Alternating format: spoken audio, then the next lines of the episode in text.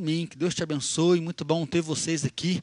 Né? Muito bom conhecer pessoas novas. Você que está visitando hoje, então, que você sinta em casa, tá bom?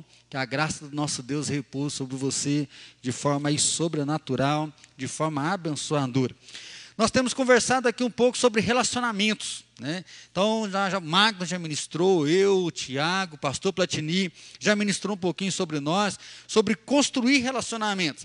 E nós temos falado um pouco sobre uns aos outros, né? Amar um ao outro, exortar um ao outro. Nós devemos orar uns pelos outros. A Bíblia nos convida a isso. E aí nós vemos que o cristianismo é uma religião que fala muito sobre relacionamento. Não tem como falar sobre ser cristão e não amar o próximo. E aí nós vemos que isso é muito forte porque tem tudo a ver com a gente. Né? Ama o teu próximo como a ti mesmo. Estava lendo alguns artigos essa semana e alguns pastores bravos, porque muitas igrejas têm ensinado a pessoa a se amar. Ele fala: não, ama o teu próximo como a ti mesmo. O homem já se ama demais e é por isso que ele tem que aprender a amar o próximo. E aí eu tenho pensado que nós temos nos amado demais da forma errada. Né? Nós amamos demais de forma orgulhosa, egoísta, nós amamos demais de forma ferida, mesquinha, e é isso que a gente passa por relacionamento. É isso que a gente passa, então, para a vivência, seja aí dentro de casa, seja com um colega de trabalho, porque é um querendo ferir o outro, ah, você viu que fulano falou, onde você viu falar aquilo para mim, e a gente já fica bravo, com orgulho ferido, e já queremos devolver isso um para o outro. Pastor Platini, semana passada, ele falou sobre o aconselhar um ao outro, que nós devemos, então, dar esse suporte, dar uma palavra de sabedoria, dar uma palavra de ânimo, poder ser referência um para o outro. E hoje eu queria falar um pouquinho do que não acontece no nosso meio, que é fofocar uns aos outros. Né? Então, assim, tem esse mandamento na Bíblia aí, fofocar-vos uns aos outros. Já começa desde lá do jardim do Éden, quando a serpente vem, sorrateira para ele e fala, não é assim que Deus disse, né? Mas não é isso mesmo que Deus disse, sempre vai tentando tumultuar a palavra. Tem aquele fofoqueiro que é o jornalista de plantão, né? Está sabendo da última? Não, não acredito que você não ficou sabendo, né? E aí ele tem que passar o relato. Tem aquele discreto, que ele fala assim: Ó, oh, vou contar um negócio, mas só para você. Tá? Então, assim, ninguém está sabendo, né? Só para você e para a torcida do Corinthians. Já contou para uns 10, né? Não consegue se conter, e aí ele vai trazer dessa forma. Tem o fofoqueiro espiritual, né? ó, oh, quero compartilhar um negócio para você, quero falar algo para o fulano, mas só para você orar, tá bom? Então, assim, né, sempre desculpa eu falar, né, né, mas assim, você ora por ele, e aí vai passando isso um para o outro. Então, assim, diz que para ter uma fofoca não precisa apenas de uma língua. Para ter uma fofoca precisa de um ouvido, né? alguém que vai ouvir e que vai deixar isso acontecer. E aí nós percebemos que nós vivemos lutando com o orgulho, porque é muito fácil falar do outro, mas é difícil falar da gente. Nós temos uma facilidade de falar que jeito que o nosso pai é, que jeito que a nossa mãe é, que jeito que os nossos filhos são. Mas quando pergunta, fala de você. E aí há uma barreira muito grande, e isso é forte, a gente vê muito no consultório, como psicólogo, que é quando a pessoa tem que olhar para dentro dela, ela não consegue se expressar. Né? Há um grande questionamento que as pessoas fazem com a gente na rua é: ah, o psicólogo não fala nada, né? Eu vou lá, o psicólogo não fala nada, por quê? Porque nós temos dificuldade de falar da gente. Nós temos facilidade de falar do outro, nós temos facilidade de olhar para o outro e descrever o outro e falar o jeito que o outro é. Então, assim, nós temos facilidade para julgar, nós temos facilidade para rotular, nós temos facilidade para apontar para o outro, mas quando a gente volta a olhar para a gente, parece que há uma barreira. Nós temos dificuldade, às vezes, de admitir a situação que está no nosso coração, dificuldade de encarar a dor, dificuldade de encarar o sofrimento, e aí é a hora que muitas vezes o relacionamento fica quebrado. É uma dificuldade, então, olhar para a relação, seja casamento, seja pais e filhos, porque um agride, outro é violento, outro é muito quieto, não conversa, outro não quer se dispor. E aí, como que a gente fica no meio de tudo isso? E aí a gente começa a perceber que a nossa língua, ela acaba sendo usada para machucar, para ferir, para amaldiçoar.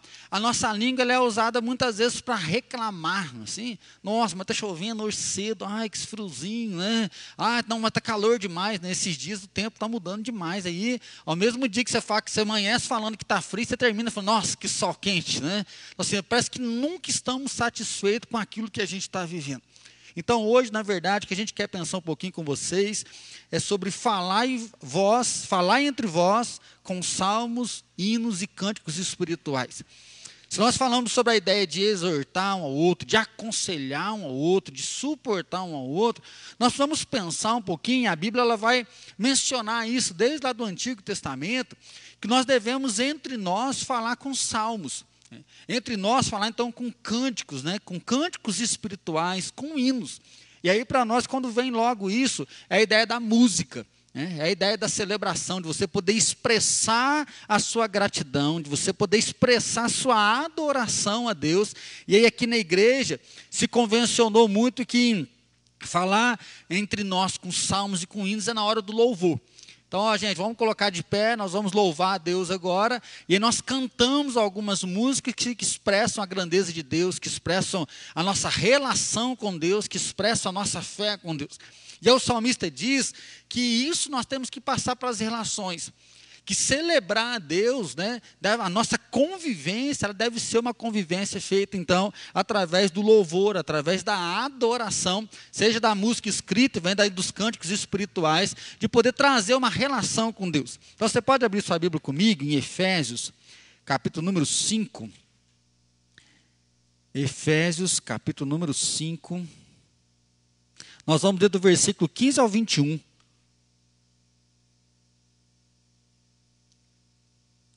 Efésios capítulo 5, do versículo 15 ao versículo 21, ele diz assim: Portanto, vede prudentemente como andais, não como necios e sim como sábios, remindo o tempo, porque os dias são maus.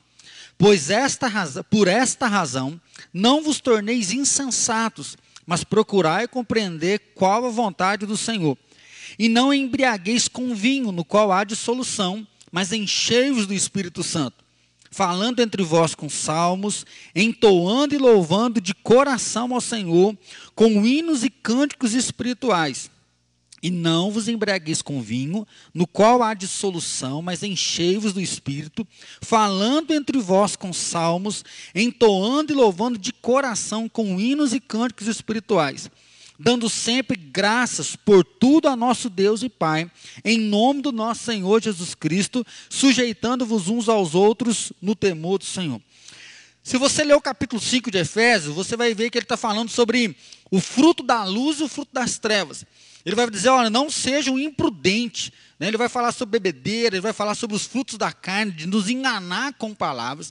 E ele então nos diz, né? Portanto, vede prudentemente como andais, né? não como necios e sim como sábios. E aí ele nos convida a olhar para a nossa época, a olhar para os nossos dias, a olhar para o nosso tempo e andar como sábio e não como nécio. E aí para a gente aqui andar como um crente e não como um não crente. Andar como alguém que é a luz e não como alguém que é trevas. Poder fazer uma leitura daquilo que nós estamos vivendo, aí pensando nessa ideia do Covid, isolado ou não isolado. Pessoas estão perdendo emprego, pessoas estão perdendo familiares importantes. Às vezes o casamento está meio truncado. Ah, meu pai ele é violento, então não, meu pai ele é calmo, ele é passivo demais. Né, como que a gente olha para o tempo, remia o tempo? Como que a gente consegue olhar para o tempo e ser sábio e não ser nécio? E poder viver uma vida que expressa a grandeza de Deus, né? viver uma vida que expressa a nossa relação com Deus no nosso dia a dia, na vivência diária. E aí sim ele diz para a gente não embriagar com vinho, mas encher do Espírito Santo. Sempre, sempre a gente medita um pouco nessa expressão, e aí nós vamos perceber que na época do Novo Testamento existia um Deus, Dionísio né, Bacon, onde eles faziam culto, e no culto existia o uso de bebidas. E eles então, quanto mais eles se embriagavam, no meio da embriaguez existiam revelações, profecias e ministração da palavra. Até esse dia eu não lembro que programa de televisão que eu estava assistindo, eles estavam mostrando uma igreja desse jeito. Para você já entrar dentro do templo, você tem que tomar uma dose, não lembro se era uísque ou pinga, e os membros iam, em vez de levar a Bíblia debaixo do braço, cada um levava uma garrafa. E aí eles começavam a tocar as músicas e aí o povo ia bebendo. No final do culto, é um caindo, outro fazendo. E aí foram entrevistar o pastor. E o pastor falou que a revelação vem quando eles se entregam cada vez mais, porque eles não tomam conta de si, né, por causa da bebida que eles estão bebendo, e é nessa hora que o Espírito Santo vem e revela através deles. Né? Alguns irmãos vão dizer glória a Deus, né? Onde que é o endereço dessa igreja? Alguns vão falar, pastor, onde que é o endereço? Sinto muito, mas não lembro nem qual que foi o programa que eu assisti. Mas é isso que Paulo está comentando aqui. A Bíblia nos condena a embriaguez porque ela tira o conhecimento, ela tira a nossa noção do certo e de errado. E aí o apóstolo Paulo fala: olha, não embriagueis com vinho, mas enchei-vos do Espírito Santo, falando entre vós com salmos, entoando e louvando a Deus de coração com hinos e cânticos. Ou seja, ter uma vida cheia do Espírito Santo, que nós consigamos expressar a grandeza a majestade de Deus através da adoração do cântico, através da gratidão, do reconhecimento da grandeza, do senhorio de Deus sobre a nossa vida. E aí você não precisa beber para poder esquecer a amargura, não é assim? Na nossa época, a gente às vezes percebe isso, ah, a vida está tão má que nós temos que tomar uma para poder esquecer a tristeza. Né? O outro bebe para poder dar uma risadinha, ficar mais alegre. Ah, eu, eu bebo uma, eu fico mais leve. E aí dá para viver diante do sofrimento. O apóstolo Paulo então nos diz que ao invés de usar a bebida para esquecer a tristeza, usar a bebida para alegrar, ele diz: se encha do Espírito Santo, e aí sim você vai adorar a Deus e vai viver. Nós podemos lembrar do outro texto que diz: no meio dos louvores Deus habita. Então, de se encher do Espírito Santo, nós podemos nos relacionar com cânticos. Nós podemos relacionar com salmos, nós podemos relacionar com hinos, dando louvor e exaltando realmente a Deus. Por isso que o versículo 20 diz: dando sempre graças por tudo a nosso Deus e Pai, em nome do nosso Senhor Jesus Cristo. Então é um desafio para a gente pensar na relação com alegria. Pensar na relação quando você está querendo enforcar a tua esposa ou enforcar o seu marido, né? cantar salmos para eles. Né? Aí você vai pegar o final do salmo que eu li hoje, né? Deus vinga o sangue dos inocentes, né? Destrói o outro, vou cantar um salmo de destruição. Né? É muito forte a gente olhar para um amigo, um colega de trabalho que te enfiou na, a faca nas costas e traiu, e como que você vai celebrar? Ou seja, qual é a música que você vai colocar? Né? Como que você vai expressar isso para as pessoas? Como que você vai expressar a gratidão? Ele fala por tudo que está acontecendo, dando graças a Deus, sabendo que, que Ele é soberano, que Ele é o Senhor e que Ele está no controle da nossa vida, né? que Ele está junto com a gente. Então nós podemos lembrar que Davi disse: No vale da sombra da morte, eu não temerei, porque tu estás comigo. Ele vai cantar e vai escrever o Salmo 23. Ainda que eu ande no vale da sombra da morte, eu não temerei, porque o Senhor está comigo consegue dar graças em todos os momentos, mesmo andando no vale da sombra da morte. Eu não preciso ter medo porque o Senhor está comigo. Nós podemos lembrar quando o salmista diz: uns confiam em carros, outros em cavalos, mas nós confiamos em nome do Senhor dos Exércitos. Os nossos inimigos tropeçam e caem, mas nós nos levantamos e nos mantemos de pé. Eu acho esse versículo muito bonito, porque ele diz assim: ó, os inimigos tropeçam e caem, mas nós nos levantamos e nos mantamos de pé, ou seja, nós também caímos. Nós também tomamos né, algumas surpresas que a vida nos traz, que nos joga no chão, que nos prosta. Mas nós que tememos ao Senhor, nós levantamos, batemos a mão no pó, batemos a mão na poeira e a gente segue em frente. Então, celebrar a Deus é reconhecer. O salmista vai dizer: por que está abatida a homem alma? Ele está cantando.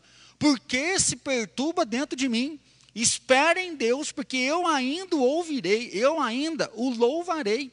Seja um sentimento depressivo, um sentimento de abatido, de abatimento, está cansado, está sem força. Sabe aquele dia que você quer fazer algo, mas parece que o corpo não responde. Você quer ter criatividade, mas a mente está para baixo. Você não consegue ver motivação em lugar nenhum. Tem gente alegre, tem gente feliz, tem gente encorajando, tem gente fortalecendo e parece que não vai. O salmista fala: por que está batido a minha alma? Ou seja, ele está perguntando para ele mesmo. Nem eu estou me entendendo. Por que, que eu estou tão para baixo, sendo que eu queria estar para frente? Espera em Deus e ainda louvarei. Ou seja, é uma ação de graça com fé. Espera porque eu ainda vou louvar. Deus ainda vai agir na minha causa. Deus ainda vai me ouvir, Deus ainda vai fazer o um milagre, e enquanto isso eu continuo caminhando com o Senhor. Tem misericórdia de mim, filho de Davi, tem misericórdia de mim. Cala a boca, rapaz, não perturbe Jesus, não. Tem misericórdia de mim. Então, assim, a, a nossa boca vai expressar o nosso coração. Né? A nossa boca vai expressar a nossa fé. A nossa boca vai expressar a nossa relação para com Deus, a nossa vivência para com Deus.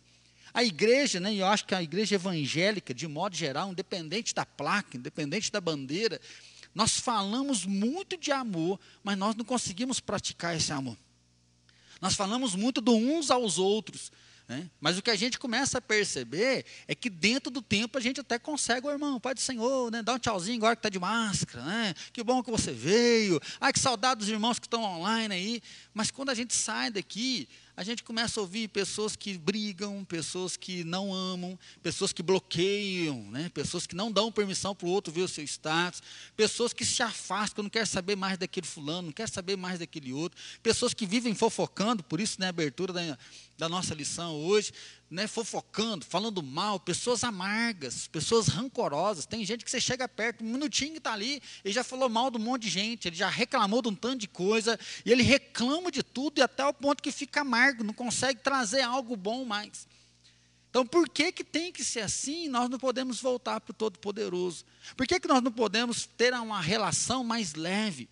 Ter uma relação mais suave? Por que, que nós não podemos ter uma relação mais em paz? Uma relação que seja prazerosa, uma relação que seja construída, por quê? Porque ter amigos é muito bom.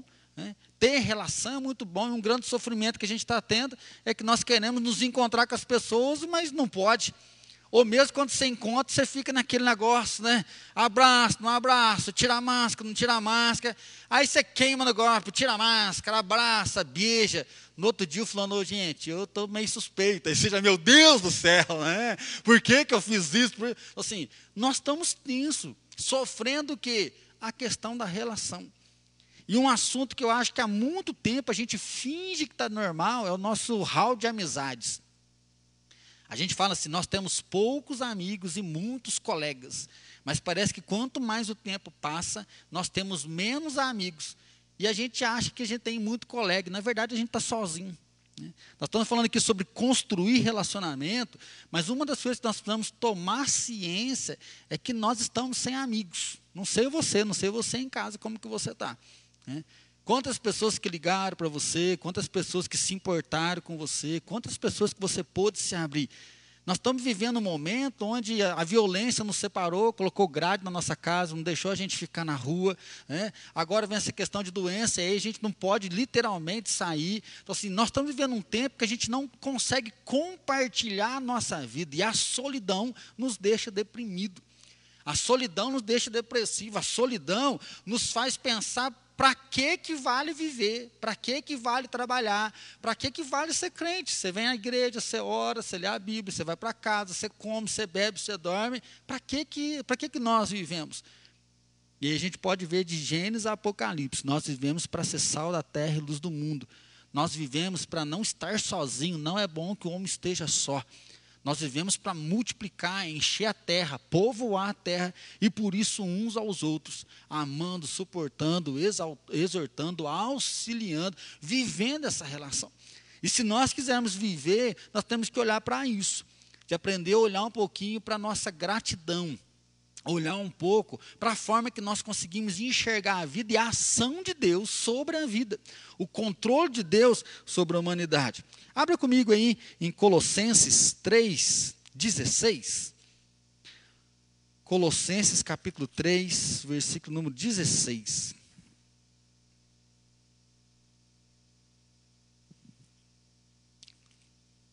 Colossenses 3,16 diz assim: Habite ricamente em vós a palavra de Cristo, instruindo-vos e aconselhai-vos mutuamente em toda sabedoria, louvando a Deus com salmos, hinos e cânticos espirituais, com gratidão em vosso coração.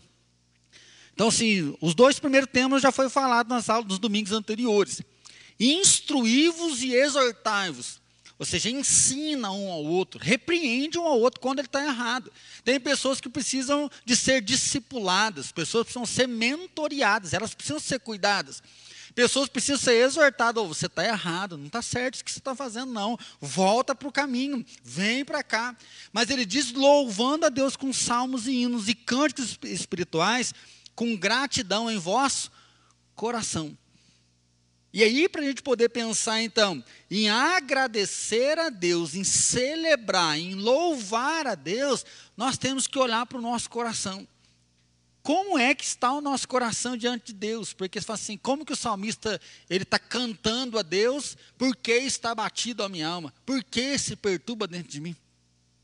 Por que, que o salmista consegue cantar aquele salmo lá? É? Quando, nossa, quando o Senhor restaurou nossos sonhos, ficamos como quem sonha, nossa boca se encheu de alegria, a nossa língua de júbilo. É assim, entre as nações se dizia: grandes coisas o Senhor fez por eles. É verdade, grandes coisas Deus fez por nós, por isso nós estamos alegres. Restaura, Senhor, a nossa sorte como as torrentes do Negueb. Quem sai andando e chorando enquanto semeia, voltará com júbilo trazendo seus feixes. É muito bonito, né, a poesia judaica, que os primeiros três versículos, ele celebra já a fé. Ele fala, quando o Senhor restaurou a sorte de Sião, está falando, parece que até no passado, quando o Senhor restaurou a sorte de Sião, nós ficamos como quem sonha. A nossa boca se encheu de alegria, a nossa boca se encheu de júbilo. Os vizinhos falaram, vai ser feliz lá na China. Os vizinhos olhavam e falavam, gente, deu certo a vida dessa pessoa. Como que pode dar certo? Eu falo assim, é verdade, deu certo. Deus fez um negócio na nossa vida, por isso nós estamos alegres. Aí o versículo 4 ele coloca o pedido: Deus, restaura a nossa sorte como as torrentes do Negueb. Ou seja, nós estamos na seca, não tem nenhum filetinho de água. Nós estamos sedentos, nós estamos morrendo, a pobreza está assolando a nossa casa, a doença, porque ninguém está comendo, a desnutrição está rondando a nossa família. Tem misericórdia. Da mesma forma que a gente nem esperava a chuva mais de tanta seca, o Senhor manda a chuva e o rio se enche, faz esse milagre e enche a nossa vida. E aí ele falou: olha, quem sai andando e chorando vai voltar com júbilo. Ele encerra o cântico dele dizendo: olha, continua chorando, mas semeando. Você está chorando, mas anda. Você está chorando, segue em frente. Não desiste, não tira os olhos do foco, não tira os olhos de Deus. Ele é o Senhor, Ele é o Rei, porque uma hora você vai enxugar e uma hora você vai colher aquilo que você está plantando. Deus vai te abençoar, Deus vai cuidar de você. Para escrever um cântico desse, ele tem ação de graça. Para escrever um cântico desse, ele tem uma razão de fé, ele tem um sofrimento, mas ele fala: olha, vale a pena continuar com Deus. Vale a pena não abandonar a Deus, vale a pena estar com Deus. E aí a gente sempre olha para esse salmo para encorajar, para fortalecer. Por quê? Porque o coração está bem. Então, uma boa comunicação, ela pode tornar a gente mais feliz celebrar, viver com salmos, com hinos, com cânticos espirituais, torna a relação mais feliz. Porque nós concentramos não na realidade em si, mas nós concentramos naquilo que Deus está ministrando dentro do nosso coração. É um coração que está firmado em Deus, um coração que está consolado em Deus, um coração que está sofrendo em Deus, mas sabe do contexto que nós vivemos. Não é viver alienado, não é viver fora do mundo, como não, Deus é bom, não, vai dar tudo certo. Não, nós estamos sofrendo, está difícil, mas Deus continua sendo Senhor da nossa vida. É, Gálatas 6, 7 diz assim: Não vos enganeis, de Deus não se zomba, pois aquilo que o homem plantar, isso também se fará. A lei da semeadura, ele fala: não se engane, de Deus ninguém se zomba. E aí, o que, que você tem plantado quando nós falamos de é, relacionar com ações de graça? Você tem plantado semente de graça, de fé, de amor, de esperança, de ousadia, de alegria, de perseverança? Ou você está semeando rancor, ódio, nós não estou aguentando mais. Uh, mas está difícil. Nossa, mas não vou dar conta mais. Mas aqui, não, não estou aguentando. Ai, está pesado. Nós podemos falar isso. Né? Como psicólogo, agora, ainda mais do que nunca, nós temos que aprender a colocar para fora. Mas às vezes você fala, estou cansado e põe ponto final. Ou está cansado, põe vírgula, cansado, sado, sado, sado, sado, sado. Mas você não consegue colocar uma palavra de gratidão junto. Não consegue perceber aquilo que está movendo, que está acontecendo junto na história. É um coração na incredulidade, um coração frustrado, um coração magoado, um coração ferido. E aí nós podemos lembrar de Efésios: não embriagueis com vinho. Não adianta você querer colocar o vinho para trazer uma alegria momentânea. Não adianta querer tomar um vinho para poder esquecer. E algumas pessoas não estão indo no vinho, né? Estão indo aí nos antidepressivos. Ah, então um remedinho para me dar, que eu preciso dormir.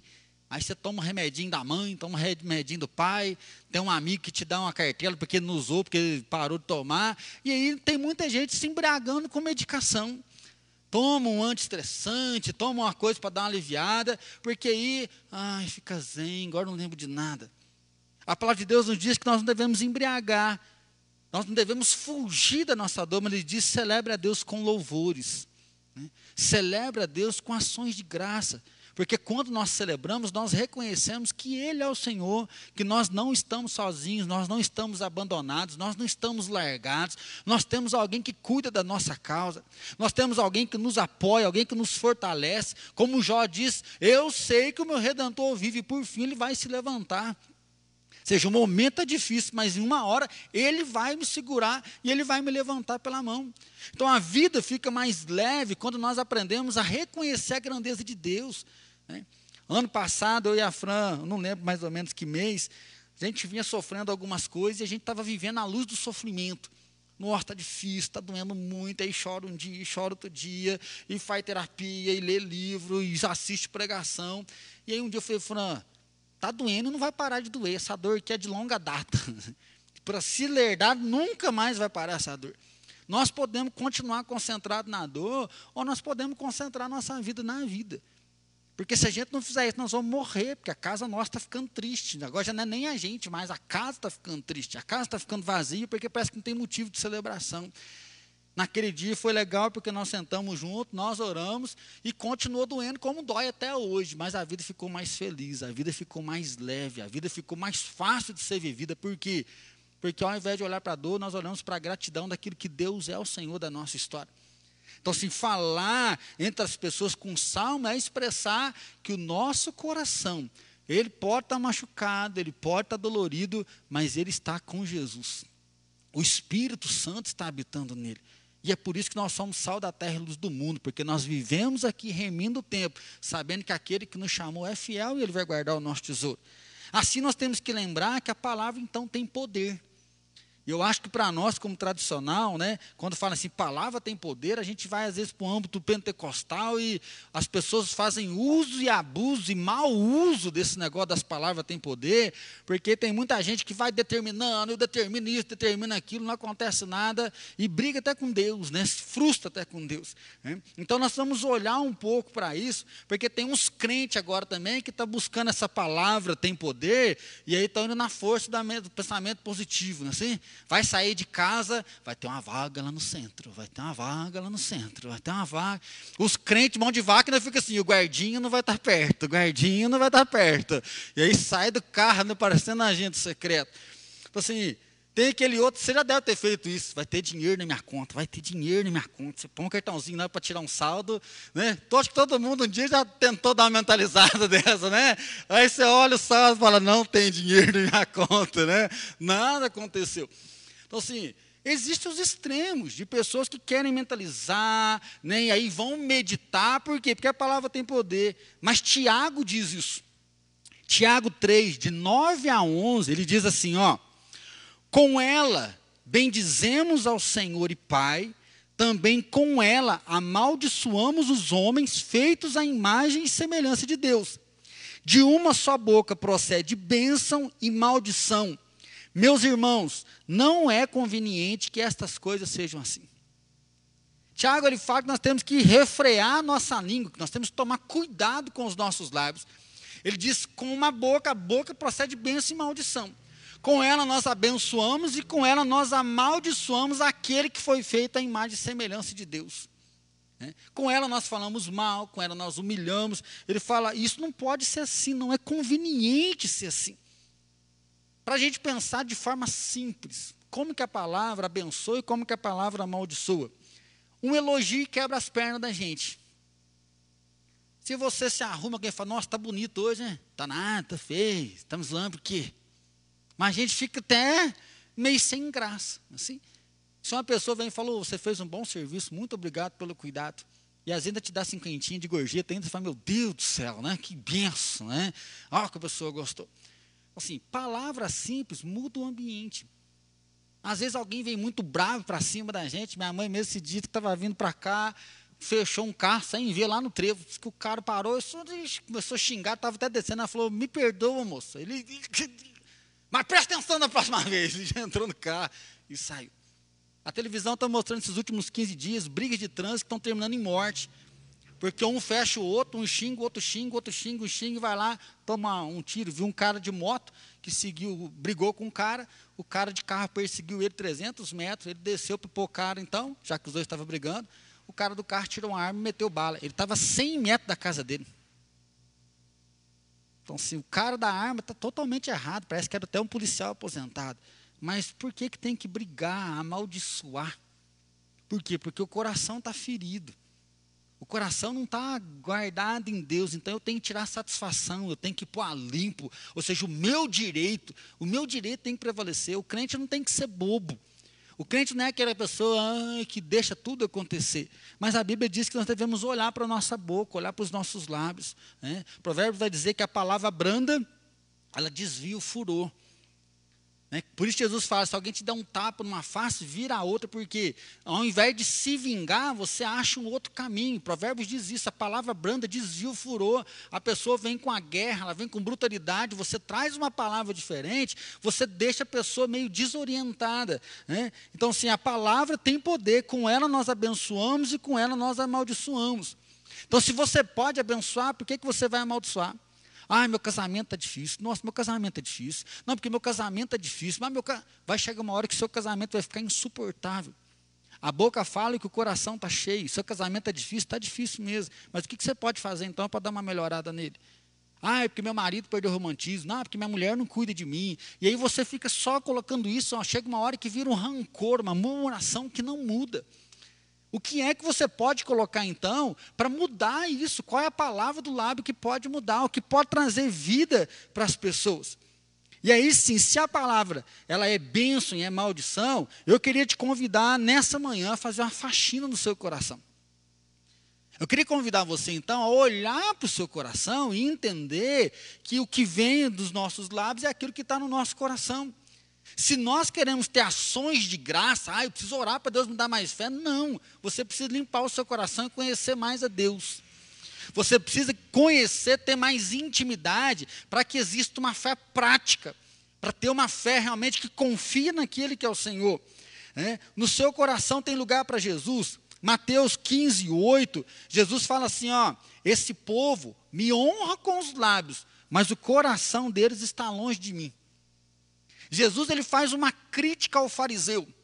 Ele fala: esses fariseus aí, eles me honram só com palavra, mas o coração deles está distante. Ou seja, eles são hipócritas. Eles fingem ter uma vida da qual eles não têm. E aí, para nós, hoje é a mesma coisa. Está aqui, hoje na escola bíblica, você está aí na sua casa, é, a gente vem no culto de domingo à noite, né? Igreja lotada, a gente abraça os irmãos, a gente bate palma e Deus é tudo que nós temos, Deus é tudo que nós precisamos, Deus é tudo que nós queremos, mas lá fora está brigando. Lá fora não está amando. Ah, eu não quero mais relacionar com tal pessoa. Sendo que a Bíblia diz é um mandamento: ama o teu próximo, né? Assim, se você quiser, os difíceis pode deixar para lá. Jesus falou: você tem que fazer a tua parte. Porque se você não ama o próximo, você não me ama. E a gente vive como se a gente estivesse amando a Deus ignorando pessoas. E aí, fazer uma faxina no nosso coração, Mateus 12, 34 diz assim: Raça de víbora, como podeis falar coisas boas sendo maus? Porque a boca fala do que está cheio o coração. O homem bom tira do tesouro bom coisas boas, mas o homem mau do mau tesouro tira coisas boas. O que Jesus diz é que ninguém ajunta um tesouro do dia para a noite. Tesouro é uma coisa acumulada. Tesouro é uma coisa que a gente vai juntando. E Jesus fala assim: olha, como vocês podem falar coisas boas, mas o coração está ruim?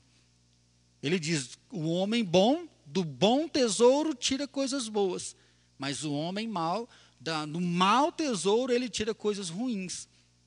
Como que está o seu coração? E aí, pensando nessa ideia de ações de graça, você está juntando ações de graça, você está juntando boas ações, você está juntando um conhecimento de Deus, uma prática de Deus, que isso está guardado. Porque se isso está guardado em nós, é isso que nós vamos tirar, é isso que vai sair. Então, se o perdão vai sair daquele que juntou o amor de Deus no seu coração, a gratidão vai sair daquele que juntou gratidão a paciência, a fé, a esperança vai sair daquele que está juntando.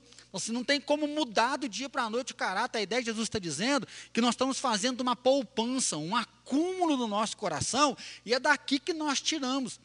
Ah, a pessoa só dá o que tem, é isso mesmo, nós só damos o que nós temos. O que Jesus quer dizer é que se você tem rancor, você vai dar rancor. Se você tem falsidade, você vai dar falsidade. Se você é uma pessoa muito brava, você vai dar braveza. Mas se você é uma pessoa amorosa, você vai dar amor. Se você é perseverante, você vai dar perseverança. Né? Se você é uma pessoa paciente, vai dar paciência. Ah, pastor, mas eu não dou conta. Fruto do Espírito. O fruto do Espírito é bondade, longanimidade, amor, a paz, a mansidão. Né? E essas coisas não tem lei, porque é o amor de Deus em nós. Então, fazer uma limpeza no nosso coração é dar uma geral para ver assim, qual é o tesouro que está aqui dentro. Se fosse para resumir a sua conversa em uma frase, que frase que você montaria? Dá para eu pensar? Pensa você que está em casa, você pode falar mais. Quem está em casa pode falar alto que a gente não vai escutar. você que está online aí, ó, fala alto. E se fosse para resumir né, a sua fala, não aguento essa vida, né? ah, que desgraça, nada dá certo para mim. Né? O que, que você conseguiria colocar numa frase? Então Jesus fala: olha, está na hora da gente poder ter então um bom tesouro. E aí eu quero finalizar Salmo 15, se você quiser ler comigo, o Salmo 15. E nós vamos finalizar juntos então. Salmo capítulo 15.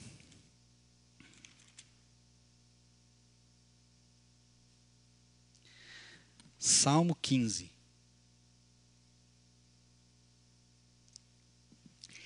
Quem, Senhor, habitará no teu tabernáculo?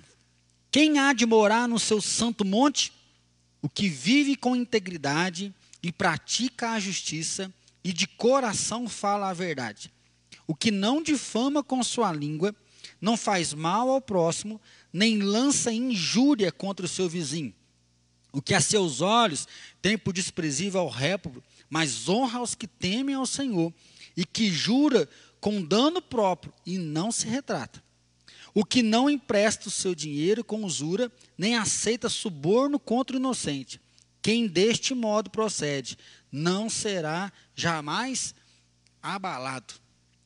Quem deste modo procede, não será jamais abalado. A gente já pensa, vai estar firme, não vai cair, não vai ser derrotado. Mas olha o versículo primeiro. Quem habitará no tabernáculo? Quem habitará na presença de Deus? Quem que vai estar diante de Deus? E aí é um salmo bem curto. Aquele que fala de coração, a verdade de coração. Seja aquele que não está na mentira. Aquele que, ah, eu falo a verdade mesmo. Mas não é para ferir, ele fala a verdade em amor para poder curar. Né? Eu nunca esqueço, uma vez eu estava conversando com uma pessoa aqui na igreja, assim que eu cheguei, uma pessoa falou assim: Não, pastor, o que eu tenho para falar, eu falo mesmo, que tem gente que não gosta de ouvir, mas o que tem para falar, eu, eu sou verdadeira. Eu falei: Não, só tem que ser verdadeira mesmo. Só que a senhora gosta de escutar com a mesma intensidade que a senhora gosta de falar? Aí ela dá uma risadinha e fala, ah, quando os outros falam, eu fico sentido, né? Aí a gente não gosta muito, né? falei, então aprenda a falar aquilo que a senhora gosta de ouvir. Né? Ou melhor, aprenda a falar do jeito que a senhora quer ouvir. A verdade tem que ser dita, mas a verdade pode ser dita em amor. A verdade pode ser dita não para destruir, para humilhar, para mostrar que está errado. Falei para você. Jesus ele vai dizer para a mulher: nem eu te condeno, vai, não peques mais. O que, que Jesus disse? Você está em pecado. Ele não fala assim, não, o que você fez não está errado. Não, as pessoas são muito más. Não, Jesus falou, também te condeno. Você está errada. Vai e muda de vida. Mas quando a gente vê a palavra da verdade em amor, dá uma chance. Você pode errar, mas eu falo para você, não erre. Você está tendo oportunidade de ter uma vida restaurada. Então, se falar com ações de graça, é a gente expressar a verdade, mas a verdade é amor. Não difama com a língua, né? que não usa a fama para difamar. É, aquele livro, O Monge Executivo, né? eu li uma frase que eu nunca mais esqueci, que o monge se encontra com o outro, o outro começa a descer o porrete num terceiro, e aí ele falava, fulano é isso, falou, mas o fulano é bondoso. Não é isso, mas o fulano é amoroso. Eu falei, não é possível nós estamos falando da mesma pessoa, eu falo as coisas ruins, toda hora você tem uma coisa boa para falar dele. Ele falou: não, eu fiz um compromisso comigo mesmo, que eu só vou falar bem das pessoas que estiverem longe. Quando elas estiverem presentes, aí eu posso falar aquilo que eu acho que está errado. Nossa, para mim foi sensacional esse negócio. Você pensou se a gente fizesse um compromisso de falar a verdade, ou seja, falar o que é ruim da pessoa na frente dela. E o bom a gente fala nas costas. Só que a nossa cultura inverteu isso, né? Ô oh, irmão, Pai do Senhor.